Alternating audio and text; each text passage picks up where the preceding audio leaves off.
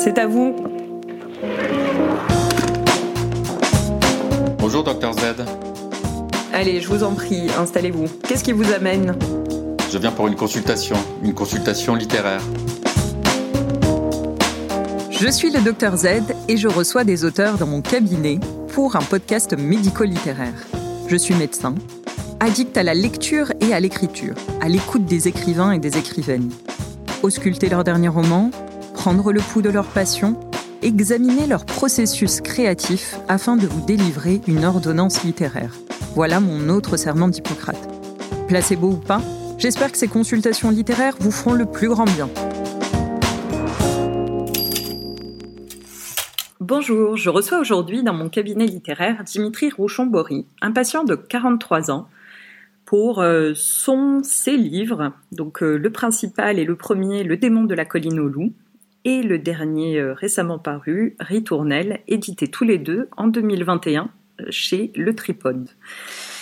Il traite, notamment le premier, je vous cite, dans un entretien paru sur des pages et des lettres.fr, de la confession fantomatique d'un homme qui livre là son combat intérieur. Bonjour Dimitri Rouchon-Bory.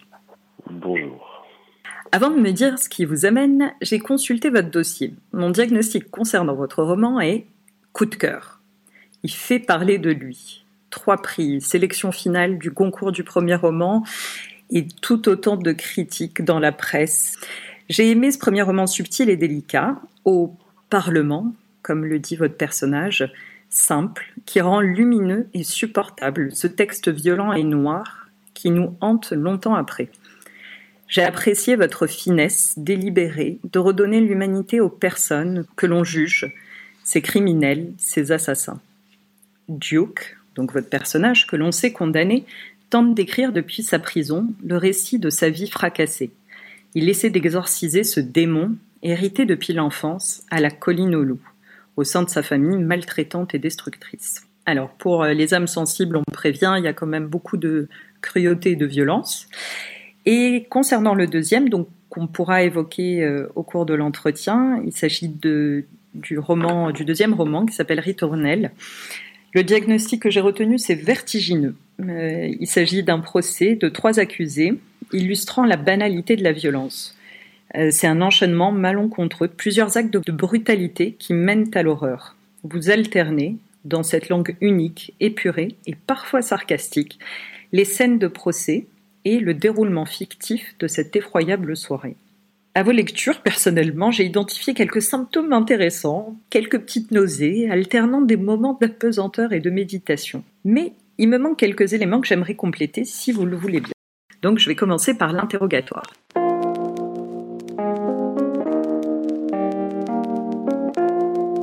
Est-ce que vous auriez des antécédents littéraires, hormis ces deux romans, et euh, les chroniques judiciaires au tribunal parues à la manufacture de livres en 2018 Alors non, euh, mais en fait il y, a des, brouillons forcément, il y a sans doute plein de brouillons, mais euh, il n'y a rien qui reste de ces brouillons. Il n'y a pas de roman qui traîne ou il n'y a pas de roman fantôme qui, qui resterait dans un tiroir chez moi.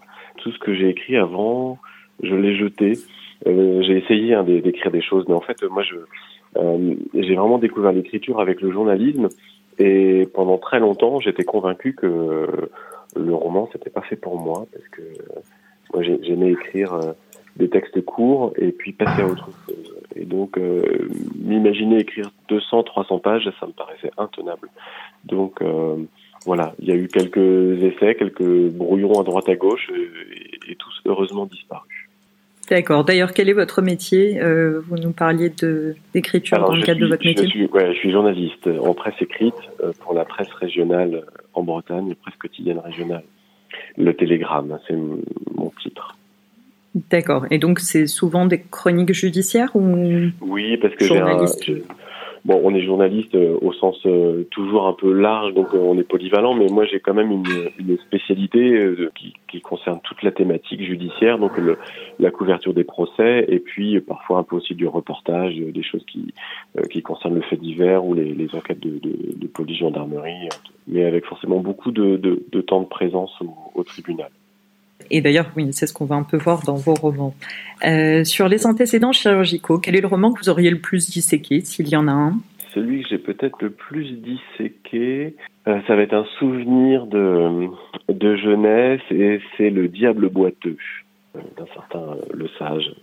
Et ça date de l'adolescence. C'est l'histoire étonnante d'un jeune homme qui, qui croise un, diable et le diable va lui soulever les toits de la ville de Paris pour euh, lui montrer des scènes de la vie ordinaire. Et décrypter avec lui la société. C'est un roman euh, critique sur, le, sur la morale des individus, sur le comportement des gens et sur ce qu'on ne voit pas. Euh, parce que c'est caché c'est derrière les fenêtres. Et, et c'est un roman auquel je pense de temps en temps parce que j'aimerais bien parfois moi aussi soulever le toit des maisons aujourd'hui pour, pour, voir ce qu'on trouve chez les, voilà, chez les gens et qu'on ne voit pas et qui pourrait mériter d'être raconté. D'accord. Bon, il y a quand même une certaine cohérence parce que ça rappelle un peu ce que vous soulevez euh, dans vos écrits et d'essayer de voir un peu ce qui se passe euh, dans la tête de ces gens-là. Ouais, dans la tête et puis même c'est vrai qu'on le, le, tribunal, c'est le lieu où justement il n'y a plus de, de, frontières entre le privé et le public. C'est-à-dire qu'on on amène des, des, des, scènes privées dans un lieu public, euh, puisque la justice est rendue de manière euh, publique, sauf quand il y a des -hmm. huis clos, mais on, on, on rentre dans l'intimité, dans la vie des gens au tribunal, et ça c'est quelque chose de très particulier. Et euh, alors, on, je vais revenir sur mon interrogatoire. Vous, sur une activité euh, physique, est-ce que vous en auriez une qui soit nécessaire à votre écriture? Oui, il y en a une. Je, je fais beaucoup d'arts martiaux, voilà, et okay. c'est quelque, quelque, chose d'important parce que euh, bah, ça participe à mon équilibre euh, général, mais c'est un temps euh, aussi de, de, de reconcentration et c'est une autre manière de, bah, de, de, vider les trop pleins. Et entre les deux, il y a une alternance qui se fait et qui est, qui est importante. Très bien. Alors, activité physique, c'est un défouloir, mais est-ce que vous auriez par exemple des consommations de substances particulières, type tabac, alcool ou drogue, pour vous aider dans le travail d'écriture? Non, rien du tout. Moi, je suis un peu comme mon personnage euh, Duke qui refuse de, de, prendre un peu des, des stupéfiants en grande quantité parce qu'il veut rester oui. lucide. Et, oui. et, et moi, c'est pareil, j'ai besoin de, de, rester lucide. Donc, je veux pas me perdre, je veux, je veux vraiment affronter les choses en toute, en toute conscience. Donc euh, non, un peu de café, mais pas de, rien d'extraordinaire. Franchement, c'est pas, je suis pas un punk dans l'écriture. voilà, je suis plutôt dans la dans la sobriété. Et parfois, je dois me forcer à penser à boire un peu d'eau. D'accord. Oui, effectivement, c'est très très important. On va pas aller sur la déshydratation.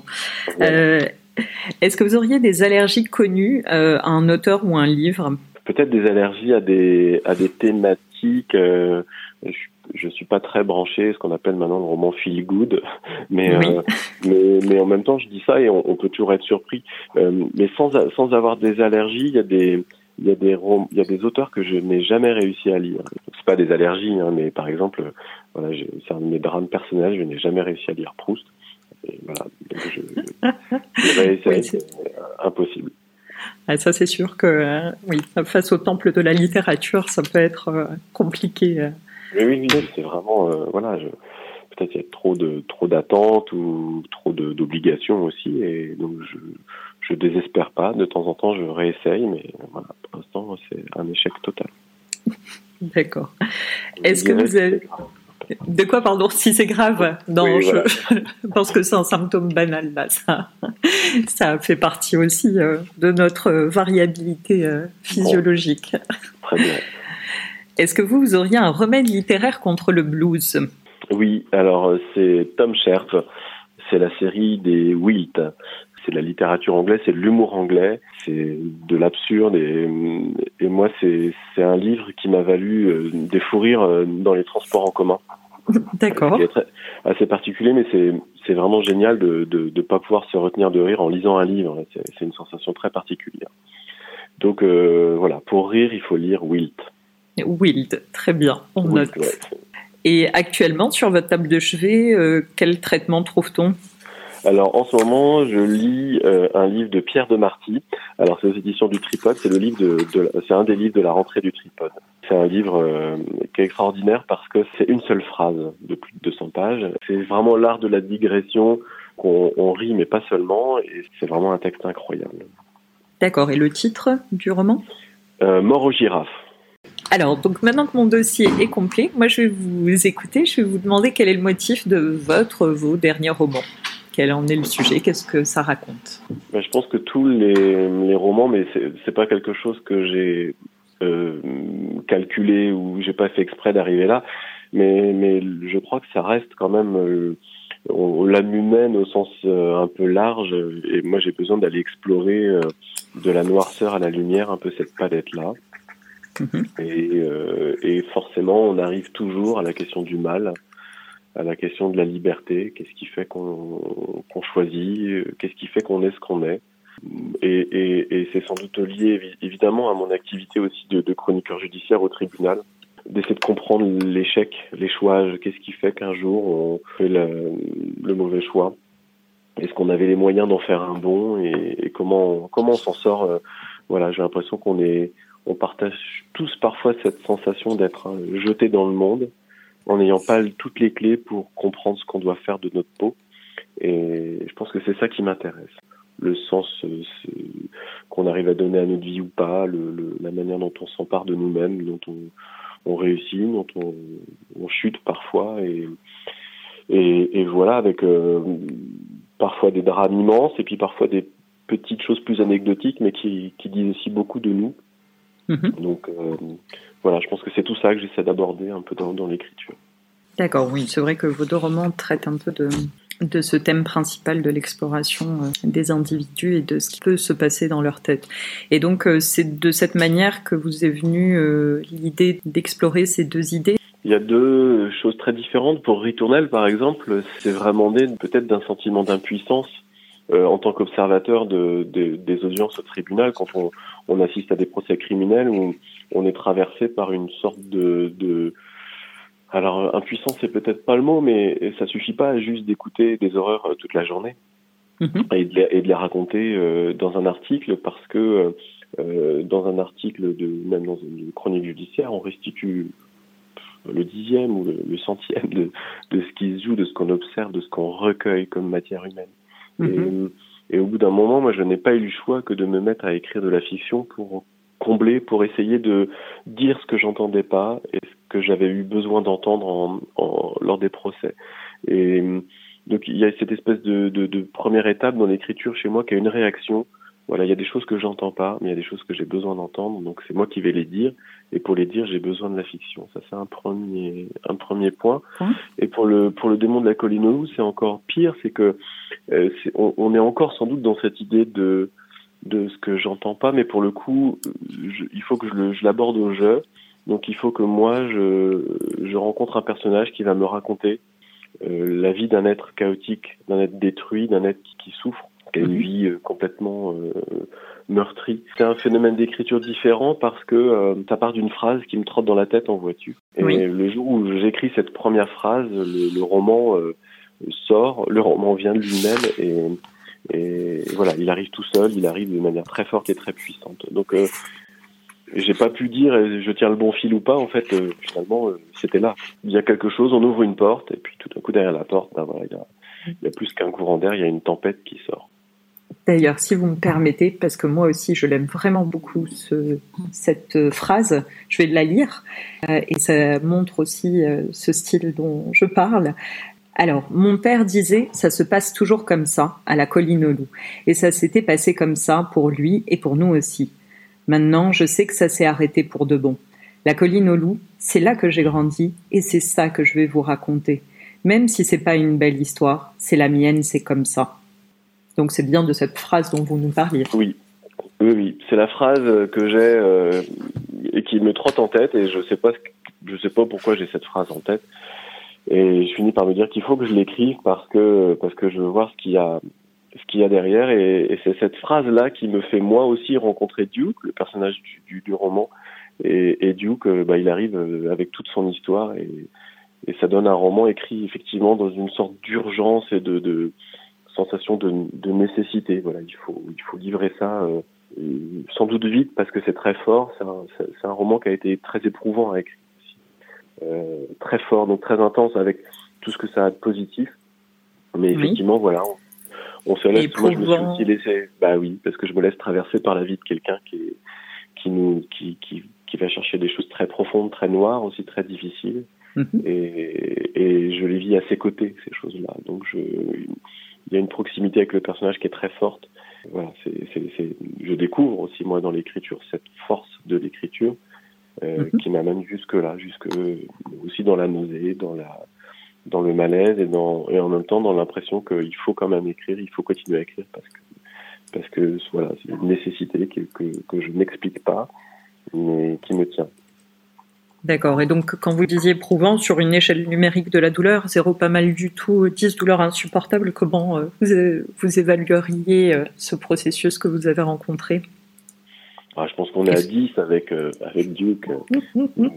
Ça, je suis d'accord. Il y a une grande générosité dans, chez ce personnage. Il est, il est d'une candeur totale et lui-même ne, ne s'épargne rien. Mais le suivre, c'est accepter aussi de ne pas s'épargner. Oui, ça on le sent bien d'ailleurs. Hein. C'est de côté presque un oxymore en fait de sentiment entre cette face euh, extrêmement sombre et cette face très très lumineuse euh, du personnage. Et donc quand vous dites urgence, vous l'avez écrit en combien de temps euh? C'est un peu plus de trois semaines d'écriture non-stop. Enfin, quand je dis non-stop, c'est que comme je travaille, j'écrivais le matin très tôt, j'écrivais le midi, j'écrivais le soir et puis les week-ends sans m'arrêter. Mais j'ai pas vu le temps passer parce que c'était c'est allé très vite et le le, le, livre je pense qu'il est sorti dans cette urgence parce que ça n'aurait pas été possible de tenir cette intensité là sur euh, des mois et des mois d'écriture. Et puis euh, la durée aurait fait perdre la force de l'écriture. Euh, je dis ça aujourd'hui parce que sur le moment je m'en suis pas rendu compte, mais le fait de l'avoir écrit comme ça dans une espèce de, fulgurance, ça permettait de tenir cette euh, fragilité de l'écriture euh, et, de la conserver après même dans le travail d'édition. Et oui, on le sent bien. C'est vrai que ça reste un, un travail homogène bah, malgré ces 237 pages.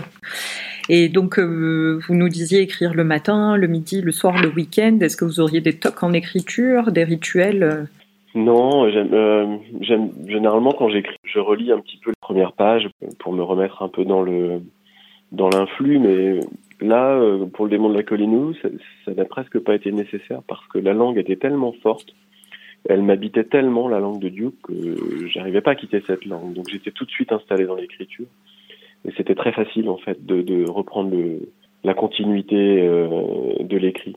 Mais quand j'écris, non, j'ai pas de toc. Peut-être un, un petit toc. J'aime bien mhm. écrire euh, dans, le midi. J'aime bien écrire au café ou au restaurant. J'aime bien écrire dans des lieux. Il y a tout. Alors c'est très bruyant et on pourrait penser que ça, euh, c'est un frein. Ça peut perturber. Oui. En fait, non. D'être d'être posé là dans l'écriture quand tous les autres autour font, font autre chose, mais il y a de la vie. C'est quelque chose que j'aime beaucoup. Alors bon, en même temps, Ritournelle, c'est aussi, c'est vrai qu'il y a quand même des instants un peu plus normaux, je trouve, si on peut dire ça comme ça, mais c'est vrai que ça reste aussi très, euh, ah, j'ai employé un, vilain mot, trash. Euh, et lui aussi, vous avez eu besoin de l'écrire euh, accompagné de gens autour de vous ou... Ritournelle, c'était déjà plus proche, déjà de l'écriture, mais aussi de peut-être du quotidien. L'idée de Ritournelle, c'était vraiment d'emmener les gens au plus proche de l'expérience qu'offre le, le, suivi d'un procès d'assises. On part euh, souvent d'un fait banal parce que, j'aime pas le mot, mais le grand public a une vision un peu déformée de ce que c'est que les procès parce que généralement, ce qui est très médiatisé, c'est les grands procès, donc c'est des histoires exceptionnelles, mais euh, mhm. partout en France, euh, tous les jours, on juge un peu de l'horreur banale comme ça. Mhm. Et l'idée, c'était de prendre justement un fait qui existait, mais qui était plutôt banal, et de le d'essayer de le transformer juste suffisamment pour le, le, le, le rendre à cette banalité. Et donc, euh, Ritournelle, c'est ça. On part de quelque chose de banal.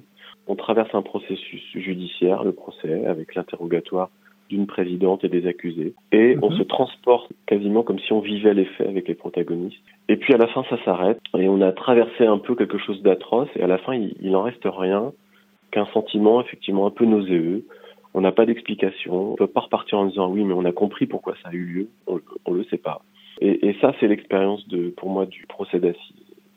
Mm. On part de la banalité, on retourne à la banalité, et au milieu, on a traversé de l'atrocité. Et donc, quand vous dites trash aux assises, c'est pas trash au sens où c'est pas une sorte de fabrique du sensationnel. On livre les choses telles qu'elles ont été. Et donc, les choses, elles, ont forcément été violentes, euh, sinon on n'en serait pas là.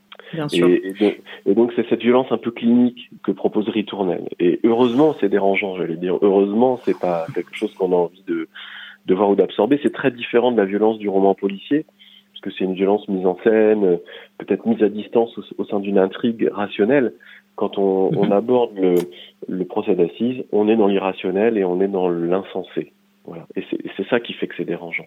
Oui, c'est vrai que c'était plus sur euh, la reconstitution d'ailleurs que j'ai beaucoup apprécié ce côté un peu alterné, euh, comme si on avait une caméra qui regardait ce procès. Et d'ailleurs, euh, je disais sarcastique, mais il y a des moments où moi j'ai souri, voire ri de la présidente qui chahute un peu brusque les, les accusés en disant non mais attendez là, surveillez votre langage, on parle pas comme ça, je vous rappelle où on est. Et c'est vrai que ça coupe un peu l'intensité euh, un peu lourde qu'il y a, et puis ce côté, euh, enfin, moi je disais trash plus dans la reconstitution où on revit euh, cette scène et l'horreur, vous y allez vraiment, vous mettez les mains dans le cambouis, on se dit oh, non, il va peut-être s'arrêter, et non. Et en fait, ça, ça m'a beaucoup fait penser aux films d'horreur qui sont tellement bien faits qu'on a envie de voir la scène d'après, mais on peut pas s'empêcher de mettre les, les mains devant les yeux pour se protéger, mais on a quand même envie d'y aller, quoi. C'était un peu ça. Très étonnant.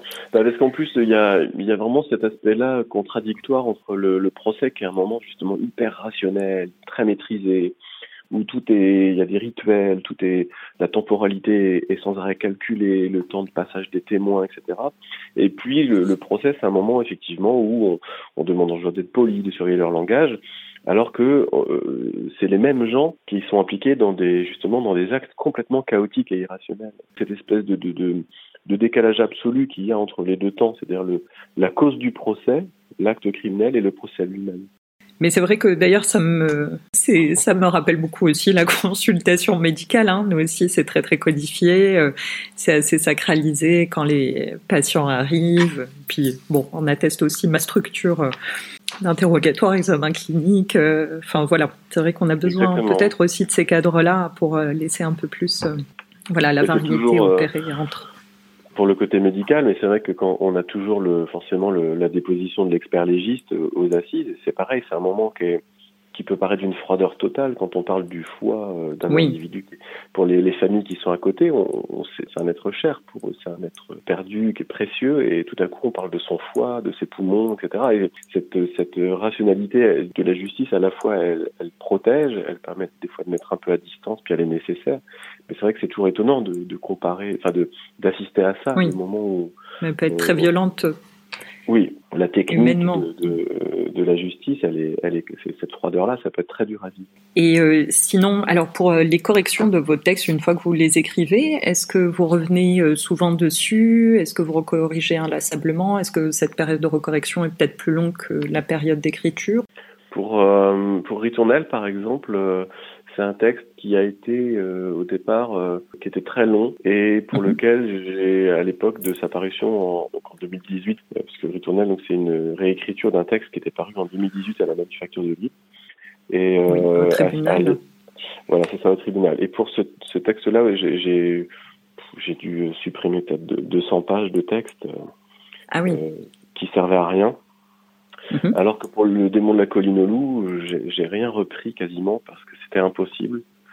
Donc je l'ai vraiment envoyé tel qu'il était sorti un peu euh, du, du, je vais pas dire du stylo plume parce que c'était sur ordinateur, mais ouais, et vraiment je l'ai envoyé tel quel. Voilà, parce que à part euh, il y a bien une relecture pour corriger un peu des fautes, des choses comme ça, hein, mais, mais j'ai quasiment rien repris parce que c'était presque trop difficile pour moi sans un regard extérieur. Comment dire, c'était bah, l'édifice était fragile et donc enlever un mot, corriger trop, ça pouvait, ça pouvait vraiment faire perdre au texte sa, sa candeur ou son, son énergie. Et ne pas corriger par moment, ça pouvait peut-être être un peu too much. Euh, donc, c'est le travail qu'on a fait après avec Frédéric Martin, l'éditeur. Mhm. C'était justement euh, par moment de rajouter quand même un point, d'enlever un mot peut-être un peu trop soutenu par endroit ou de au contraire de, de, reformuler un tout petit peu par moment, mais c'était vraiment des corrections très vraiment à la marge pour justement ne pas euh, que le texte perde, perde de, de, de, sa force spontanée. Oui, parce que ça c'est à souligner. Enfin, le Duke euh, parle de son langage euh, comme du Parlement, et c'est vrai qu'il il n'y a pas de virgule, ça s'enchaîne et on est presque un peu dans sa tête. Et c'est vrai que, enfin, le livre tient beaucoup aussi grâce à ça. Donc du coup, voilà, c'est un édifice qui est un peu fragile et, et c'était très compliqué d'intervenir n'importe comment dans le dans le texte. Donc euh, euh, peut-être que même moi, avec juste le recul ou la l'impression que ce texte était trop étrange, j'aurais pu commettre des corrections maladroites. Alors on va passer à la prise de tension. Euh, au moment de partager votre manuscrit, alors est-ce que vous avez fait lire à des premiers lecteurs ou est-ce que vous l'avez envoyé directement à votre éditeur Frédéric Martin au Tripode ou à plusieurs autres maisons? Comment ça s'est passé? Dans quel état étiez-vous? Je l'ai envoyé euh, à Frédéric Martin très vite. Et c'est la seule maison d'édition euh, qui a reçu le, le manuscrit. Et, mhm. et, donc il y a quelque chose euh, d'assez incroyable parce que j'ai envoyé le, le, texte un dimanche après-midi et ils m'ont renvoyé un mail le soir pour me dire on s'appelle demain. Donc c'était vraiment un, un moment non c'était c'est un moment très émouvant vraiment. Une success story de bout en bout. Oui puis c'est c'est une rencontre euh, importante et, et humainement euh, très forte. donc euh, c'est quelqu'un qui m'a permis de, de, comprendre plein plein de choses sur ce que c'est que l'écriture. Donc ça, ça va au-delà aussi du, du simple envoi de manuscrits et puis on, on, publie. Il y a vraiment eu derrière une, une, rencontre.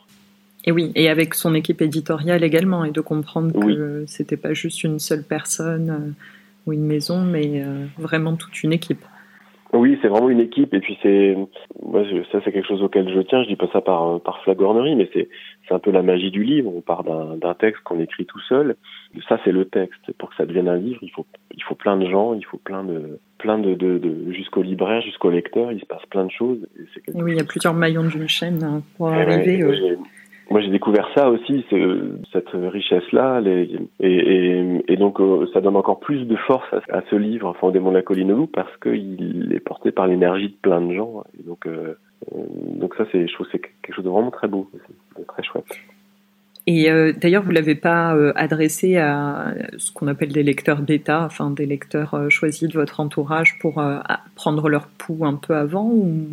J'ai un, ami qui, est, toujours mon, premier lecteur et, et qui m'avait qui l'avait lu, et puis également un, un, ami qui s'appelle Frédéric Siri, je peux le nommer parce que voilà, qui est qui est écrivain, qui est auteur, et c'est lui qui, depuis le début, m'encourage à, à, écrire. Et c'est lui. Eh ben on le remercie. hein. Ouais, c'est lui qui m'avait dit, écoute, euh, tu devras, parce que moi, quand j'ai terminé ce texte, je me suis dit, c'est quand même vraiment bizarre, euh, c'est quand même une écriture un peu particulière, et, et c'est lui qui m'avait dit, bah, tu devrais euh, essayer de l'envoyer au tripode, parce que voilà, s'il y a quelqu'un qui peut être attentif à une écriture comme celle-là, c'est peut-être eux, et c'est ce qui s'est passé. Non, c'est vrai qu'il y a une langue. Moi, ça m'avait rappelé un peu euh, des souris et des hommes de Steinbeck euh, au niveau du langage. C'est vrai qu'il simple puré, mais tellement puissant. Et d'ailleurs, euh, bon, là, pas de spoiler, mais sur la prise de pouls, quel a été le retour une fois le texte publié Parce que je veux quand même rappeler que vous avez été parmi les quatre finalistes pour obtenir le concours du premier roman. Et puis là, la presse, le public, tout le monde a, beaucoup parlé de ce texte superbe quel a été votre retour, vous, de toute cette expérience euh, médiatique? Ben, c'est incroyable et, magnifique. Euh, après, euh, je serais forcément un peu dans, le superlatif. Et moi, au début, j'ai été très surpris de l'émotion provoquée par le livre parce qu'on ne sait jamais. Bon, c'est un livre. J'avais quelques pressentiments parce que les, premiers retours de lecteurs le, laissaient penser, mais mais c'est vrai qu'on ne sait jamais comment ça va comment ça, va, être reçu. ça va toucher les gens. Voilà.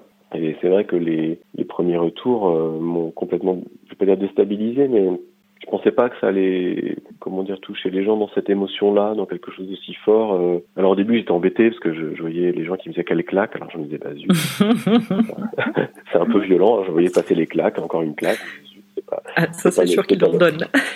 C'était pas l'objectif. Après, je voyais passer âme sensible, s'abstenir. Alors moi, je j'étais déstabilisé par ça aussi parce qu'au contraire, je trouve que c'est c'est un livre pour les âmes sensibles.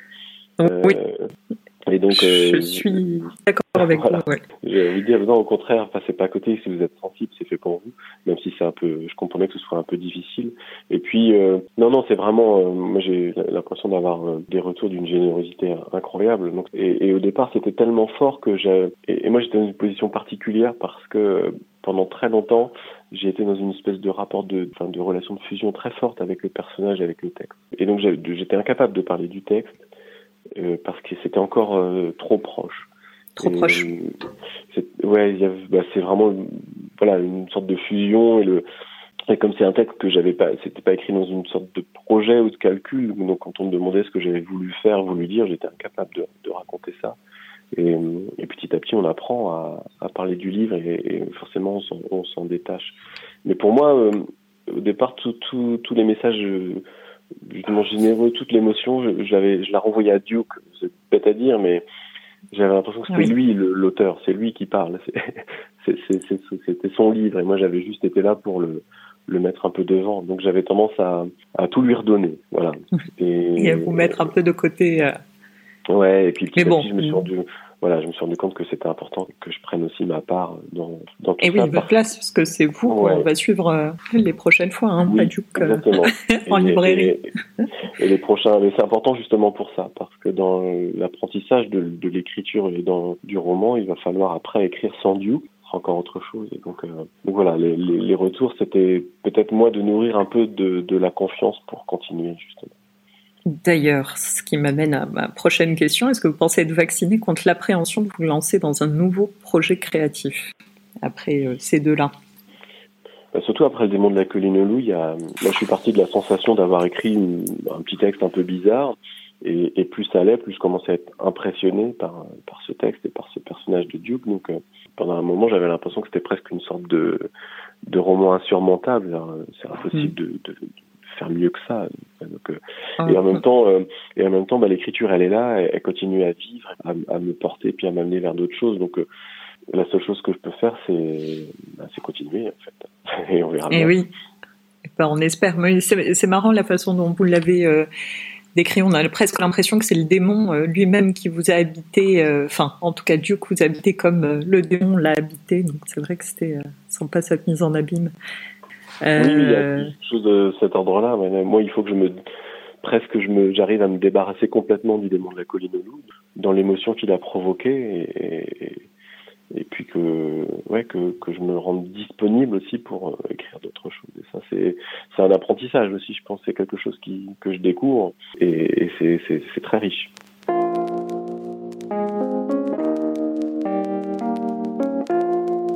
Donc la consultation touche à sa fin. Alors en général, on aime bien ressortir chez le médecin avec une prescription. Donc on va vous en demander trois. Alors une de votre éditeur, est-ce que Frédéric Martin vous a prescrit une ordonnance littéraire, une recommandation, un conseil, un tuyau? Ah ben, alors justement, oui, je pense que lui, euh, son, son conseil, c'est ça, c'est rester disponible pour être traversé par des par des choses sincères, et on verra bien. Et si jamais euh, il n'y a pas d'autres livres, c'est pas grave. Et donc, euh, il faut faire les choses en, en, toute liberté et en toute gratuité. Et, et le pire, ce serait de, de commencer à, à, introduire du calcul ou de, euh, on va dire, de, de programmer. Faux, mais voilà, de commencer. Et, et, le, le calcul, ce serait le pire. Donc, euh, continuer juste à, à faire ce qu'il doit à Garder euh, cette sincérité, spontanéité. Ouais. Voilà, et puis peut-être euh, d'autres conseils qui sont qui sont plus ténus sur le sur l'écriture. Non, non, c'est c'est vraiment euh, c'est justement très important d'avoir son son regard et ses ses conseils pour continuer à faire les choses au mieux. D'accord. Et vous, est-ce que vous prescririez euh, une ordonnance à un jeune auteur qui voudrait se lancer dans cette aventure? Qu'est-ce que vous pourriez donner comme conseil Moi, je me sens pas légitime à donner des conseils, mais euh, s'il y en avait un, peut-être euh, ne pas vouloir écrire.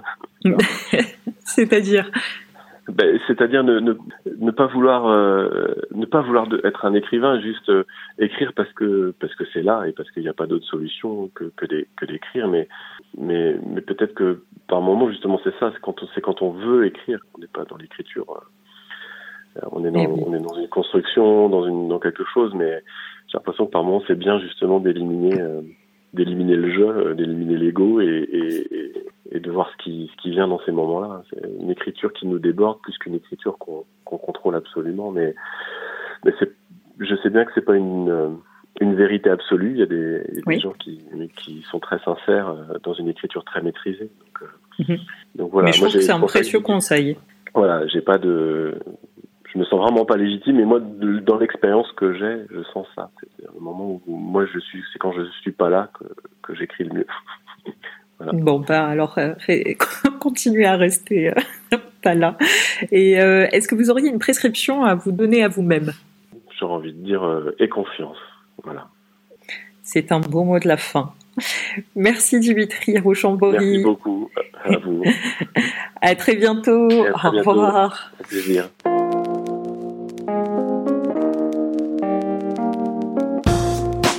Prenez soin de vous et n'oubliez pas que la seule règle pour écrire, c'est d'inventer les vôtres. À très vite pour une nouvelle consultation. Retrouvez-nous sur toutes vos plateformes d'écoute de podcasts préférées, dont Radio Style, sur les comptes Instagram et Facebook Les Consultations littéraires, et n'hésitez pas à partager et à nous mettre un avis pour nous soutenir. Si vous avez des envies d'auteur ou des coups de cœur de lecture, contactez-nous par mail sur contact radio.style.